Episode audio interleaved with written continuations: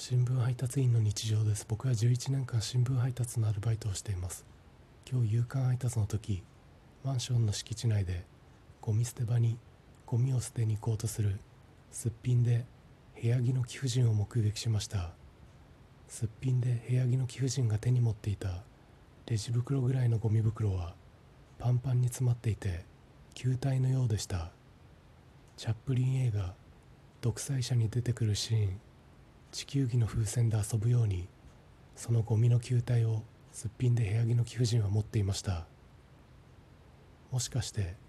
あの球体のゴミ袋すっぴんで部屋着の貴婦人が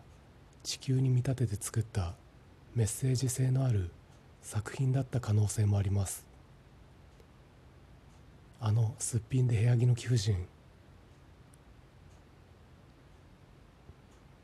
バンクシーかもしれません。